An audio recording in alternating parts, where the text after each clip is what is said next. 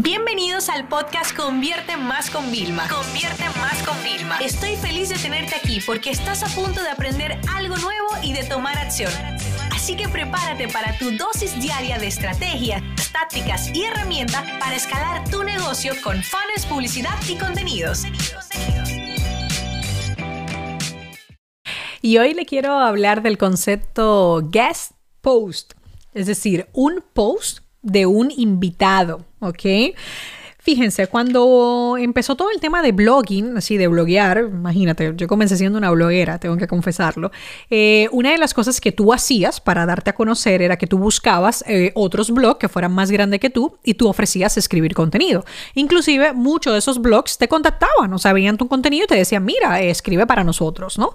Evidentemente era un contenido único, etcétera. Lo bueno que tenía todo esto era que te rellenaba tu planilla con contenido de valor.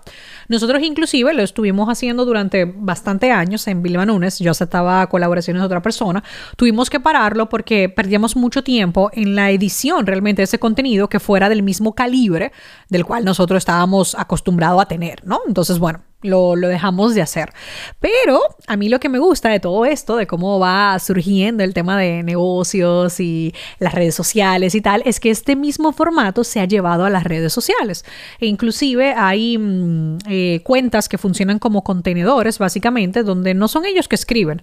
Hay blogs que son maravillosos y es justamente porque escriben distintos perfiles y cada uno es experto. No es como que esa empresa es experta en todo, no, sino que invitan a diferentes eh, personas, ¿no?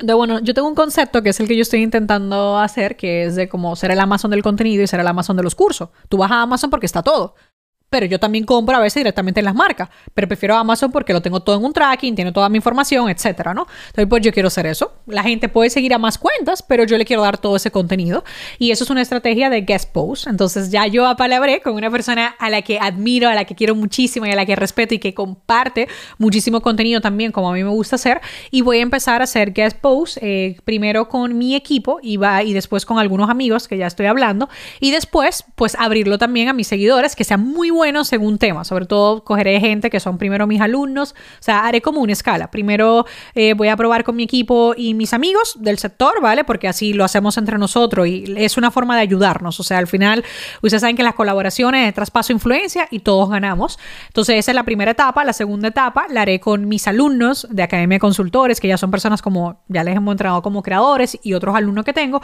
Y luego lo expandiré a que una persona como tú, quizás que está escuchando el podcast, si eres muy bueno, educando, ¿vale? Pues nos manda tu contenido y nosotros lo publicamos. Entonces, ¿por qué me gustan las redes sociales? Porque es un contenido que tú lo puedes publicar en tu cuenta, pero también lo publicas en la mía. Entonces, no afecta el SEO ni nada, pero en los blogs, o sea, el contenido tiene que ser original. Entonces, eso limitaba a muchas personas.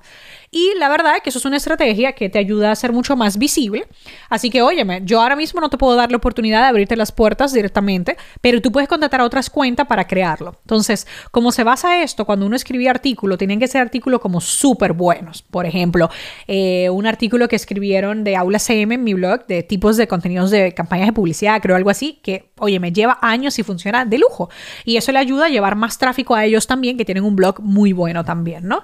Eh, por ejemplo, ejemplo también eh, yo eh, escribí una vez para también Social Mood, o sea, contenidos como muy bueno. Y en redes sociales lo que se usa es como, por ejemplo, un PDF, eh, una infografía, un carrusel, que ustedes saben que son varias imágenes. Entonces, este concepto lo quise traer antes.